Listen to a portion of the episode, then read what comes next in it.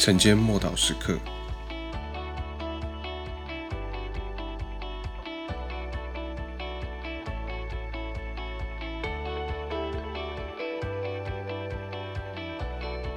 路上的阻碍。希伯来书十二章十三节，也要把你们所走的道路修直。我们知道，我们在人生的路上总有阻碍，阻碍可能会使我们灰心。也可能成为一个新的神迹的起点。当我们看见这些阻碍，总觉得高不可攀，甚至不容易越过去。但是这些障碍，也可以是我们的力量、灵感的来源，甚至是带我们走向另外一个人生高峰的时刻。当我们碰到阻碍，通常会显出我们的软弱。跟我们的缺点，但好消息是，也可以带来新的恩典、力量跟智慧。当我们碰到问题的时候，我们的心总会想要用简单的方式去解决，或者是快速的方法去解决，希望透过这样的方式，这些阻碍快速的消失，最好不要带来任何的痛苦。但通常事与愿违，因为。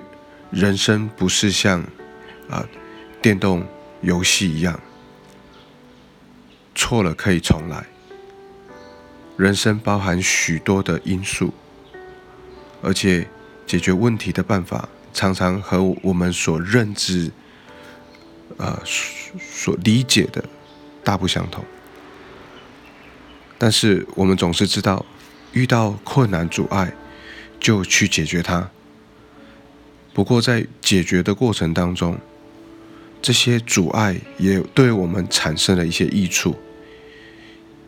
因为我刚刚提到，阻碍总是显出我们的软弱跟缺点，总是向我们最软弱、最脆弱的部分来挤压，直到我们终究把这些阻碍挪开的时候，我们就改变了。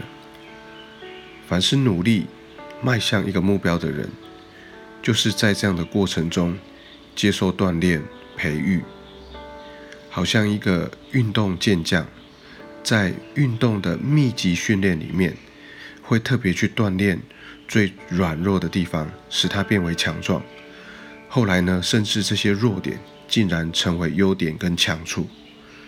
所以，亲爱的弟兄姐妹，我鼓励你，不管是你碰到阻碍、软弱，或者是抗拒时，不要灰心。